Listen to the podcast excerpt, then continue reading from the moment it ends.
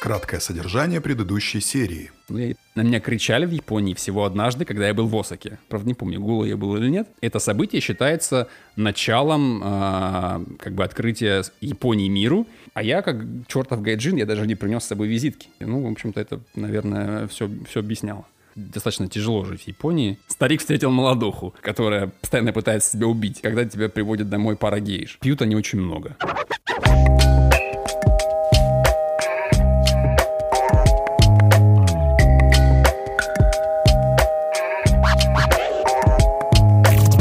А это вторая часть интересного рассказа Ивана, который вернулся из Японии и рассказывает нам все тонкости жизни в этой чудесной дальневосточной стране. Погнали. Да, часть номер два. Мне замечательные хозяева налили вина. Я вспомнил пример о том, как э, японцы неправильно понимают западную культуру. Вот, например, вино. Японское вино — это просто что-то отвратное. А, оно стоит каких-то сумасшедших денег, и несмотря на это паршивое. Ну, просто потому что японцы не понимают этой культуры, того, что вкус он должен быть какой-то такой многослойный, там еще что-то такое. У них вино — это алкоголь, которым нужно накидаться.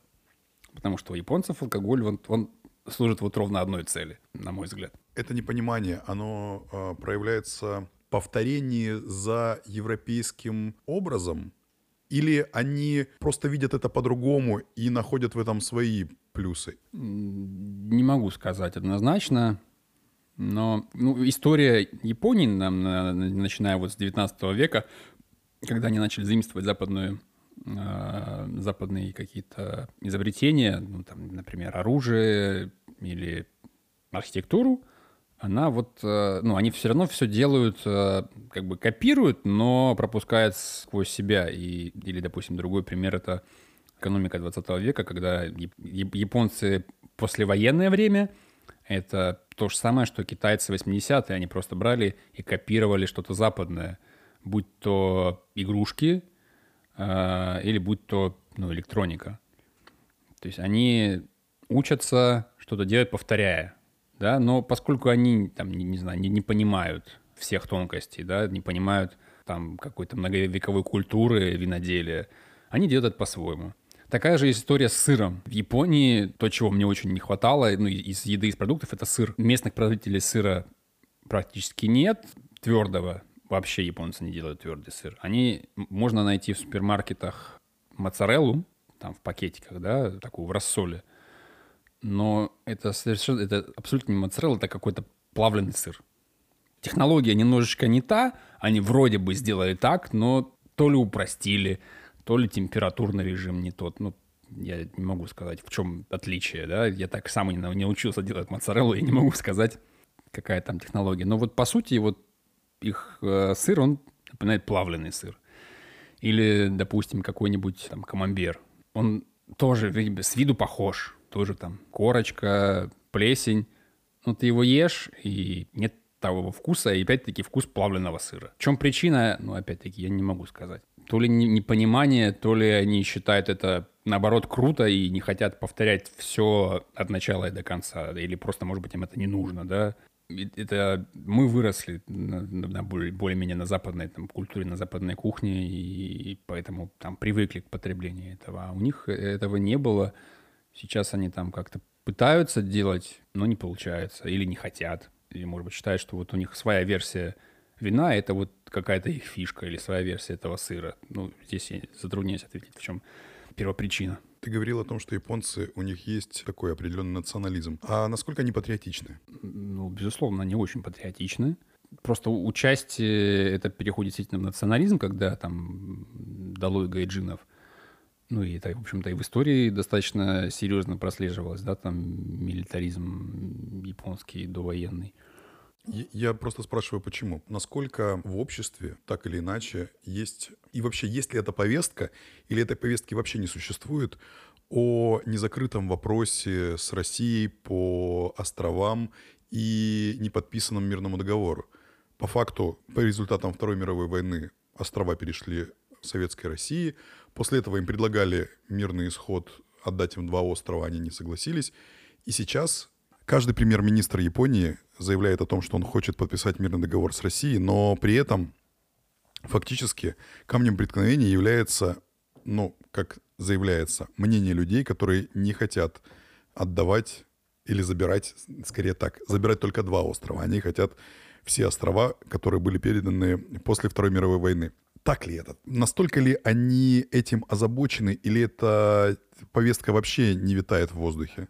Ну, я думаю, что жителям Токио глубоко параллельно на эти острова. А, единственное, что, да и властям тоже, я думаю, что земля им сильно не нужна.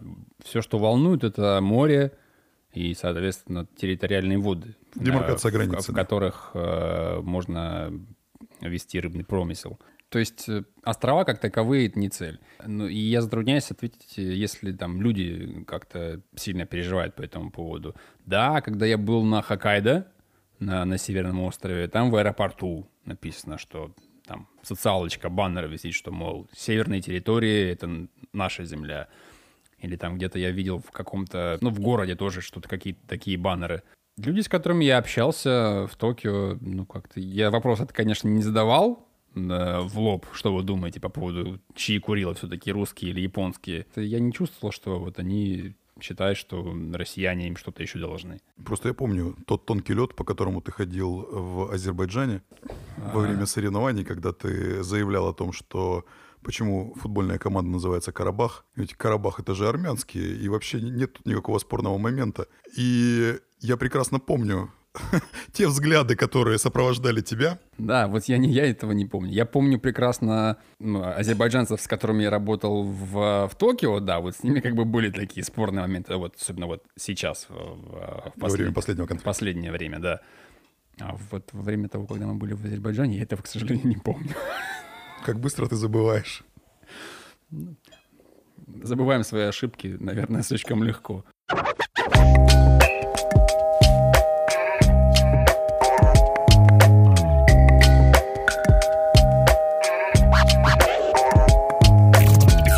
Возвращаясь к бытовой теме, э, отходя от политики, было ли что-то совершенно шокирующее тебя, например, в супермаркетах? Есть ли в повседневной жизни что-то, что было для тебя совершенно неприемлемо? В супермаркетах мне хотелось плакать, потому что цены и ассортимент. Цены, для примера, фрукты и овощи в Японии продаются не на килограммы, а на штуки. К примеру, одна картофельная стоит 50 рублей. А одно яблоко стоит 100 рублей. Первое время я жил, скажем так, ну, в голове, все переводил в рубли, там жил с э, учетом русских доходов в голове. И мне было очень некомфортно тратить какие-то там сумасшедшие деньги, покупая элементарно там десяток картошек для того, чтобы сварить суп. Вот это если мы говорим про супермаркеты. Плюс ассортимент. Что представляет из себя японский супермаркет? Это огромные там полки с лапшой, там, дошираками, да, ну, как мы их называем. Много всяких разных видов. Такой же широкий ассортимент тофу разного. Я так и, и не понял, чем они отличаются, эти разные виды тофу. И мисо, паста из ферментированных бобов, которую они используют э, как базу для приготовления мисо-супа, ну и как, в принципе, приправу там к, ко многим блюдам. Про какие-то там другие, ну, культурный шок, шок, наверное. Самый, самый такой сильный — это волосатые ноги школьниц в метро. Как бы это дико не звучало.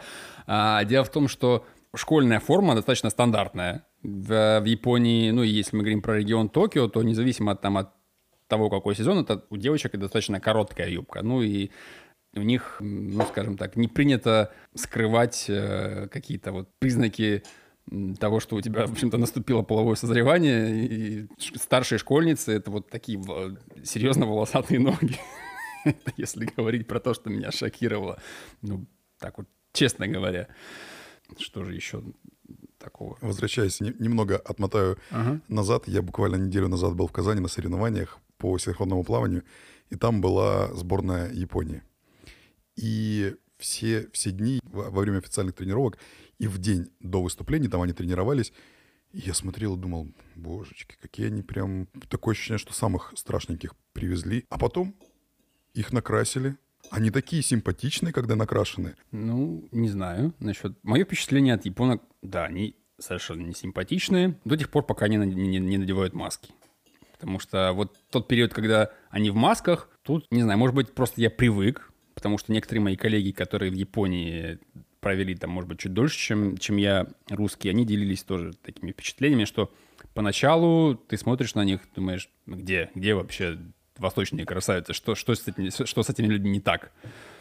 А потом, типа, проходит какое-то время, может быть, ты привыкаешь, они чуть-чуть преображаются, да, впечатления вот э, других людей, которые жили в Японии.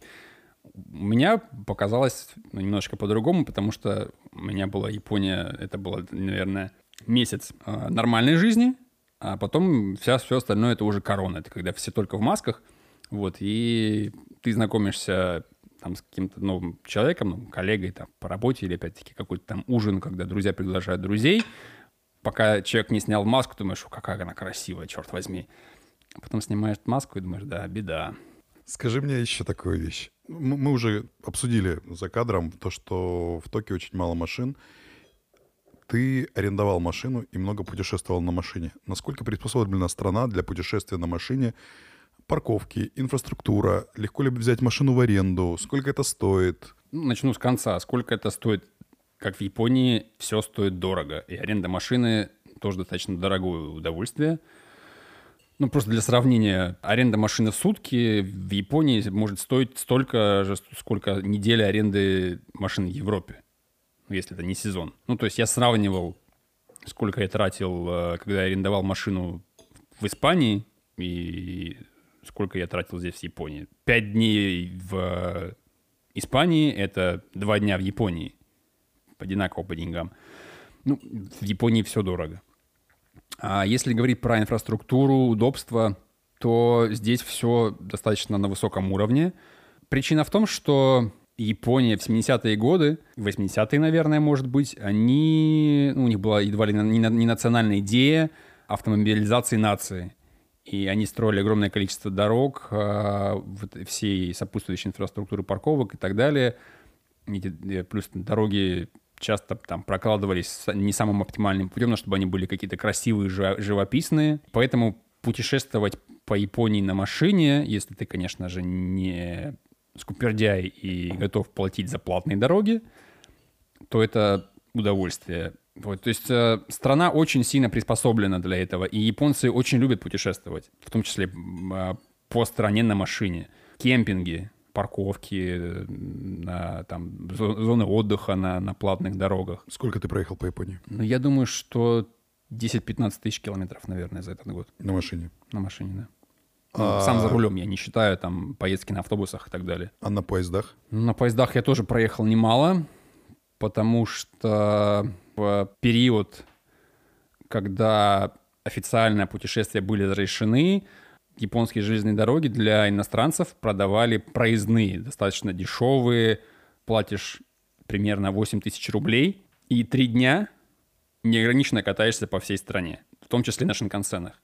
Это было очень э, выгодное предложение, и мы с друзьями очень много ездили вот именно на этих поездах. У меня была одна поездка, когда я просто не вылазил из поездов. Я сел утром в пятницу, там приезжал вечером в гостиницу часов 8, наверное, и, собственно говоря, на утро опять там в 5 утра садился, и ну, я, я проехал вот всю северную часть Японии вот за, за выходные на, на поездах. Э, это не всегда скоростные поезда, потому что, ну, шинкансены, они ходят до, до крупных городов, а я любитель по, путешествовать по японской глубинке. Туда вот такие, в том числе дизельные поезда, это вот да, было такое довольно странное впечатление, когда ты пересаживаешься из шинкансена, ну, из скоростного японского поезда, который там 250 км в час делает, пересаживаешься в маленький одновагонный дизельный поезд. И едешь чух-чух-чух-чух-чух-чух-чух куда-то в горку, очень медленно, там 5 км в час, но при этом виды вокруг э, замечательные, живописные. Ну, чаще всего, ну, это была зима. То есть все белое, горы и, и снег идет, это было очень красиво. То есть это вот, э, опять-таки, возвращаясь к тому, что Япония — это такая биполярная вещь. С одной стороны, это замечательные, удобные, передовые какие-то поезда, но с другой стороны, это такая сильно традиционная, кондовая и ну, где-то даже для, там, для нас сегодня уже кажется дикостью. Ну, когда вы в последний раз ездили на каком-то дизельном поезде? Ну, возможно, где-то вокруг Байкала можно еще проехать на нем. Хотя уже, наверное, тоже везде проложили контактную сеть. Ну, наверное. Я, тоже, я не могу сказать, что я много ездил по России на поездах, поэтому затрудняюсь ответить. Ну, плюс э, тоже в Японии и паровозы есть такие туристические маршруты, где ты едешь просто на паровозе. Я думаю, что у нас тоже как раз-таки вот вокруг Байкала, мне кажется, ходит паровоз. Возможно.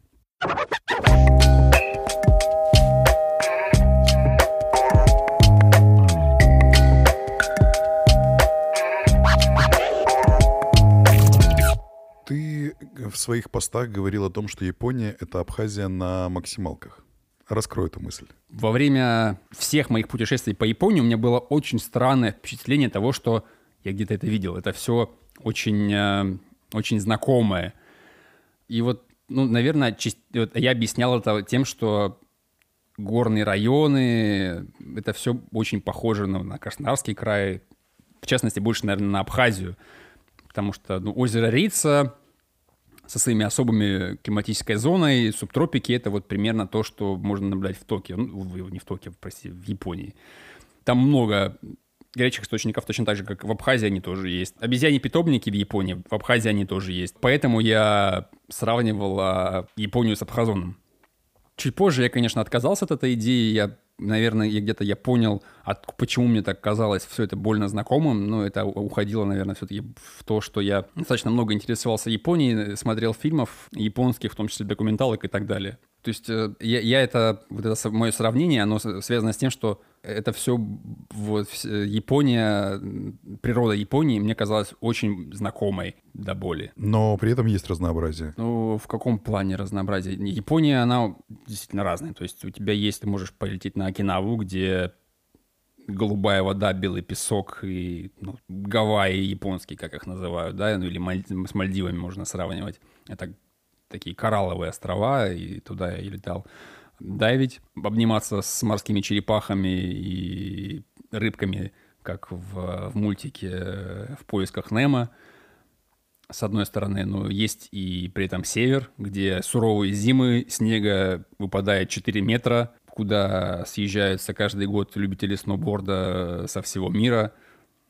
Как японцы, в принципе, воспринимают свою природу и почему они так ее любят – они говорят, что Япония — это страна, где есть четыре ярко выраженных сезона, и сложно найти место, где эти сезоны будут выражены так же ярко. Очень жаркое лето, где ну, температура доходит до 40 с э, высокой влажностью, когда дует южный ветер и упирается в горы. И, ну, в, Европе это называется мистраль, в Японии там хитвейв называют.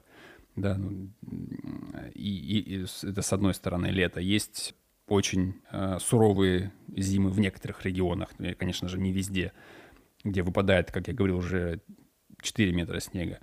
Весна, когда все цветет, цветет сакура, цветет слива и огромное количество разных цветов. Есть осень, в которой тоже все цвета представлены.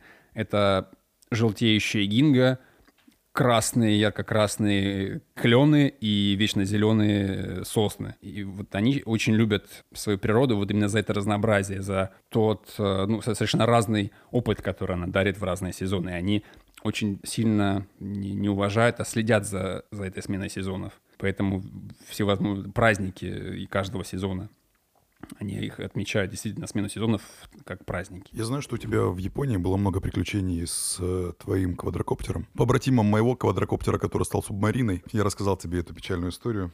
Когда-нибудь я расскажу ее, наверное, всем остальным. Как ты умудрился не попасться за пиратскими полетами? Это было как в Будапеште, когда мы э, скрывали тебя от полиции? Или это было как-то иначе? Расскажи, пожалуйста. Это было совершенно иначе. Первое время я очень стеснялся или стремался летать, потому что ну, в, Токио, допустим, летать нельзя в принципе. А, ну, я, в общем-то, и не летал в Токио. А в, в остальных регионах, ну, я переживал, что это будет ну, как-то строго, да, и плюс я знаю, что японцы, ну, они не очень любят, когда там фотографируют частную собственность, да, они к этому тоже довольно строго относятся. Поэтому поначалу я очень переживал летать. Под конец я откровенно обнаглел. Я летал в центре Киота, летал над храмами, чего, в общем-то, делать нельзя. Но почему я обнаглел? Обнаглел, потому что я понял, что японская полиция, она в какой-то степени такая бутафорская. Японцы не до того законопослушны, что полицейские очень расслабленные. Это с одной стороны. Но с другой стороны, мне казалось, что пару раз я чуть не попался. Как это было? Я обычно летал по утрам. То есть люди спят еще, но при этом рассветный свет, достаточно, ну, получается очень красивая картинка. И пару раз, буквально там, ну, то есть я запустил дрон, полетал, снял, сел, и буквально через пару минут я видел, как мимо меня проезжает машина вооруженных сил э, японских. То ли это были совпадения, то ли действительно ребята выезжали реагировать, я как бы успевал сесть, и, ну, они там же не будут трясти всех подряд. Поэтому здесь не, не, тоже я не, затрудняюсь ответить, как это было на самом деле. Но было очень странное впечатление, что это вот действительно так пару раз, причем это было раз ну, за, в неделю, в одну и ту же и в разных местах. Чувствовал ли ты себя на улицах, например, Токио ночью в безопасности в полной? Да, я, в общем-то, как бы по этому поводу не, не переживаю. Я, наверное, в Бразилии мне было бы некомфортно, но я вырос э, на краснодарских улицах, частенько там приходилось драться, а в Японии я ну, как бы чуть больше, чем все остальные люди. Поэтому в Японии я ничего такого, как бы дискомфорта или чего подобного не ощущал. Но при этом да, я там здесь спокойно, свободно гулял, ну, точно так же, как я там гуляю в Турции или в Европе. То есть, наверное, единственное такое место, где мне пришлось бы там переживать по поводу, это, наверное, Бразилия, да, где-нибудь там какие-нибудь э, фавелы Рио. Ну, я же не говорю про какой-нибудь Сомали там или совершенно там дикие места. Видел ли ты тату-салоны ведь японская татуировка — это отдельный вид искусства, те же самые банды. Каждый имеет свою татуировку. Видел ли ты что-нибудь из этого? Или ты вообще никак не сталкивался с этой стороной жизни? Нет, не сталкивался. Единственное, что большинство общественных бань запрещают э, вход людям с татуировками. Это единственное, что я знаю о японских татуировках. Я думаю, что это прямой отголосок. Безусловно, да. Ну, потому что якудзы и все остальное, конечно же, это, это связано с этим.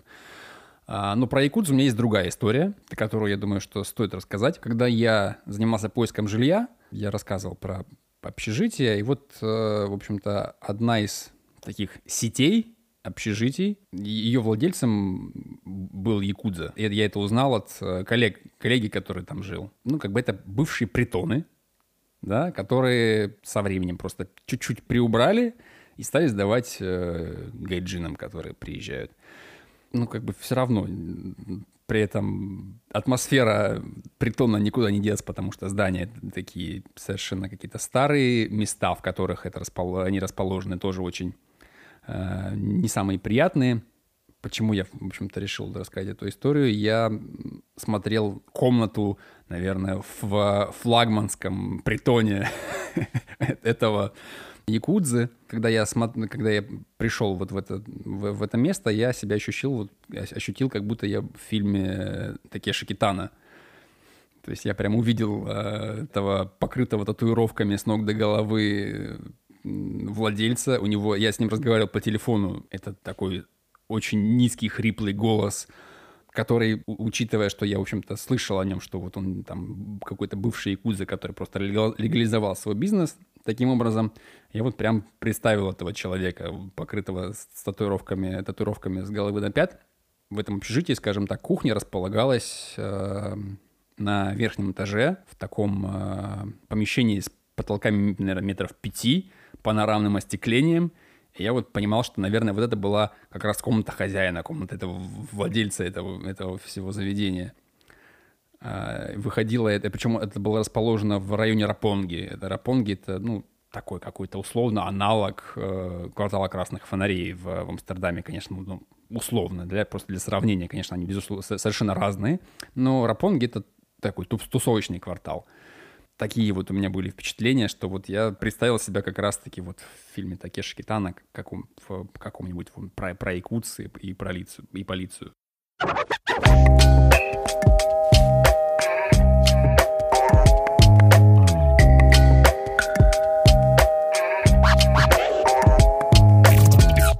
Насчет токийского дрифта?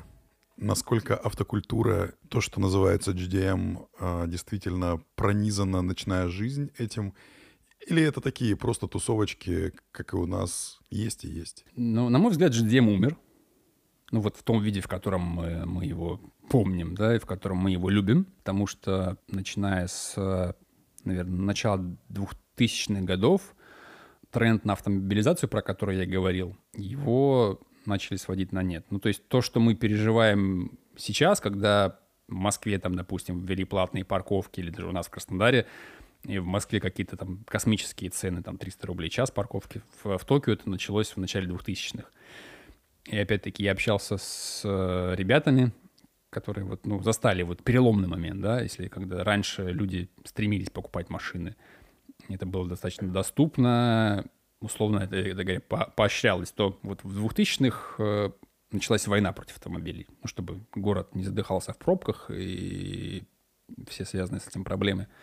Тогда вот, наверное, GDM умер. Ну, в общем-то, не, люди, которые немножечко знают про автомобили, вряд ли вспомнят какую-то замечательную японскую модель, которая была выпущена там в, в 2000-х годах. Все, что мы любили или любим, оно родом из 90-х. А как же классика? Ну, какая классика? Хачироку? Класс... Нет, нет. Классика. Камри 3.5, Камри 3.5. Любви достойна только мать и Камри 3.5. Ну, к сожалению, это, наверное, та часть э, э, российской культуры, которую я пропустил, пока жил в Японии. Я знаю, дал-дал ушел, но... Или там Шамаич душит, но вот про Камри 3.5 я мало знаю тебе стоит восполнить этот пробел в своих знаниях Наверное, да. о современной японской классике. Но это, это уже не GDM. Camry — это глобальная модель, это не GDM. Поэтому, ну, нет, это немножечко тема для другого разговора. Сегодняшний GDM — это кейкары и приусы. К этому всему стоит добавить один автомобиль, который я полюбил, который я арендовал всегда, это Nissan Note E-Power. Это вот GDM, который прям мне жаль, что его не продают сейчас э, глобально. Потому что? Потому что это электричка, по сути. Все достоинства электрички и все достоинства бензинового мотора. Это заправка бензином где угодно, это тысяча километров пробега на баке и при этом 7 секунд разгона до сотни. Тяга доступная в любой момент. И стоит он там всего-навсего 25 тысяч долларов. Новый. Новый, да. Да, конечно, это тот же ноут, кузов ноута, который мы видели в 2012 года, который просто-напросто поставили агрегаты, ну, то есть электромотор от Nissan Leaf и оставили там э, бензиновый мотор от того же ноута 1.2, но этот мотор работает как генератор. Ты едешь полностью на электротяге, но генерируется это электричество бензиновым двигателем, тебе не нужно его заряжать. И я проезжал на одном баке порядка 900 километров. При этом, что я ехал просто в пол по извилистым горным дорогам. Я реально, я очень полюбил эту машину. Э, ну, во-первых, за вот эту тягу электрическую, во-вторых, за то, что за тот комфорт, который тебе дарит на самом деле электромобиль. Это отсутствие вибраций, потому что любой мотор все-таки э, нагружает. А вибронагрузка на кузов и на все остальное, на руль — Здесь этого просто нет. Ну, я, я, я приезж, проезжал 700-800 километров в день, и не могу сказать, что я сильно уставал. А, как бы на любой другой автомобиле, ну, я, на тех автомобилях, которых я ездил, после там, дня за рулем ты все-таки ощутимо устал. Про GDM я могу еще рассказать, потому что один из таких галочек, который я должен был поставить, а, прежде чем покинуть страну, это проехать, покататься на вот какой-нибудь из легенд э, GDM, Skyline, Supra или NSX. Вот, и я брал в аренду как раз Skyline э, GTR, настоящий, вот топовую модель вот 98 -го года. Настоящая железная такая. Настоящая железная, битурбо на, на механике. Ну, правда, с ограничителем, конечно же, ну, ошейник не, не, не снимали. Это был апофеоз технологии Японии того времени. 2.6 битурбо, полный привод, э, управляемые задние колеса, монитор приборки, который показывает давление, перегрузки, такой аналог того, что мы сейчас планшеты видим на, на практически на всех машинах. Это машина 98 -го года, вот с таким же планшетом э, посреди приборки еще тогда. Возвращаемся от сложных вещей, от автомобилей к простым вещам. Известно, что дизайн в Японии очень сильно связан с ультрапростотой с ультрачистотой, с максимальным отшелушиванием всего ненужного. Будь то дизайн, допустим, это какая-то архитектура, достаточно утилитарные домики современные, и дизайн, предметный дизайн. Это связано просто с модой? Или это действительно, как, Шве- как в Швеции или вообще в скандинавских странах, это стиль и образ жизни, стиль и образ мысли? Сложно ответить однозначно, потому что посмотри на дизайн автомобилей японских сегодня. Prius. Машина совершенно непростого дизайна. Многоярусное остекление, фонари. Ну, здесь, наверное, нет. А, если говорить про жилье, то в Японии ну, в какой-то степени там культ простоты, да, они не стремятся за какой-то роскошью или суперкомфортом. И, даже там какие-то богатые дома, да, они все равно небольшие, даже ну, у богатых людей. У них нет шестиметровых заборов, как, как у нас здесь. Поэтому, ну, здесь мне тоже сложно однозначно ответить. Пять вещей, которые бы ты хотел перенести из Японии в Россию, и пять вещей, которые ты хотел бы перенести из России в Японию. Из России в Японию госуслуги, сыр, наверное, какую-то ну, безбашенность людей, то, о чем я говорил, когда я пошел купаться, мне сказали, ты что, сумасшедший? Да, вот э, это, это. Прост... Отношение к жизни, а, назовем. Простоту, это, да, отношение к жизни, наверное... Хм. Сложно. Можно... Давай, давай мы вернем... Все, за, закроем тремя. Да, давай мы вернем. Может быть, я после того, как мы поговорим про обратное, я еще что-нибудь придумаю. Про то, что из Японии в Россию. Ну, первое — это, наверное, то, чего не хватает большинству людей, которые прожили в Японии, где бы они ни, ни жили дальше, это, наверное, анигири, перекус японский. Это рисовый шарик с начинкой, завернутый в нори. Вот это, э, этого, наверное, ну, потому что если мы говорим про нашу кухню и культуру, то какие у нас перекусы обычно? Это печенье, там, не знаю, крекеры, бутерброды. Ну, наверное, это все-таки не, не так уж и, и здорово. Да? Ну, чай попить там в бухгалтерии, ну, знаешь? Что ну, чай попить — это не еда я просто человек, который ест много, который всегда голодный. Вот, и где-то в Японии я немножко повернулся там на низкоуглеводной диете. И вот мне этого, ну, это такое совершенно личное и предпочтение. Мне этого будет не хватать.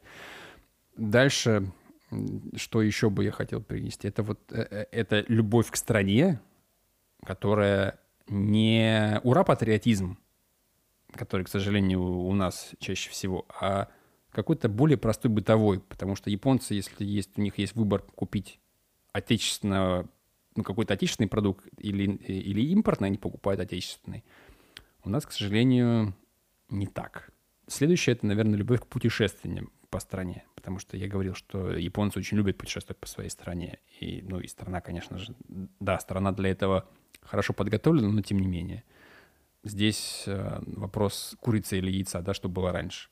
То ли раньше появилась возможность, то ли раньше японцы начали любить путешествовать по своей стране. Потому что, ну, как мы чаще всего говорим, ну, в доковидные времена, конечно же, если отпуск, то там в Турцию, Италию или еще куда-нибудь.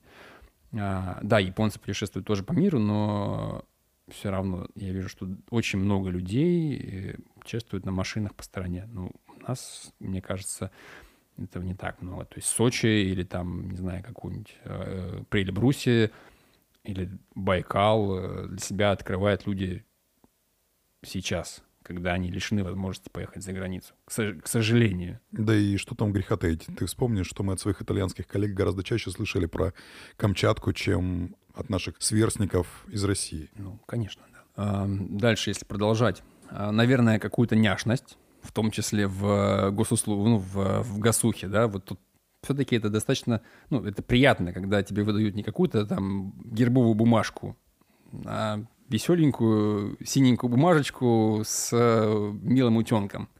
То есть это показывает, что все-таки у государства есть какое-то человеческое лицо, а не это не бездушная машина. Это четыре. И пятый что-то нужно действительно такое. А пятый, это, наверное, Nissan Note E-Power. Вот я очень хотел, чтобы у меня была, была такая машина здесь.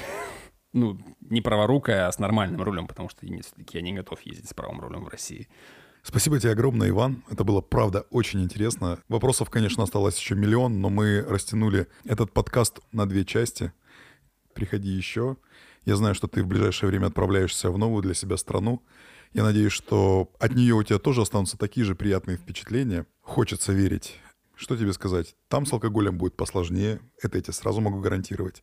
Но путешествуй. Тебе на это потребуется не так много времени. Тебе на это потребуется аж целая неделя, смотри, наслаждайся, дыши, старайся не купаться в Персидском заливе, потому что там есть много всяких неприятных а, медуз, которые жалятся. Еще увидимся. Да, спасибо большое, спасибо, что пригласили. Я буду очень рад, если вашим слушателям понравятся мои истории, и всегда ответ, рад ответить на ваши вопросы. Обязательно подписывайтесь на Ивана в Инстаграме. Мы прикрепим ссылочку на его аккаунт, где вы можете посмотреть о его приключениях в Японии, в других странах, про то, как он путешествовал или зависал на Азорских, это были ли Фарерские острова? Азорские. Азорские острова, а, про то, как он путешествовал по Италии, про то, как он путешествовал на Байкал. Главное путешествовать, видеть хорошее вокруг. Пока-пока. Это была Тао Кита. Разговоры, за которые не стыдно, но нас за них обязательно распнут. А, и гейш ты видел, нет? К сожалению, нет. В смысле нет? Ну, в прямом, потому что я Киото обходил стороной по каким-то неизвестным мне причинам. А, и плюс, опять-таки, это коронавирусные времена. Запрет на гейш. Кстати, а как они пережили коронавирус? Насколько сильны были запреты? Я могу сказать, что большинство моих путешествий было во время так называемого чрезвычайной ситуации в Японии, когда путешествовать типа было нельзя. Ну, то есть э, контроля не было никакого. Японцы послушно сидели дома, а я в это время раскатывал по стране. Один в вагоне. Да. И, или три человека в самолете. Кайф. Теперь все.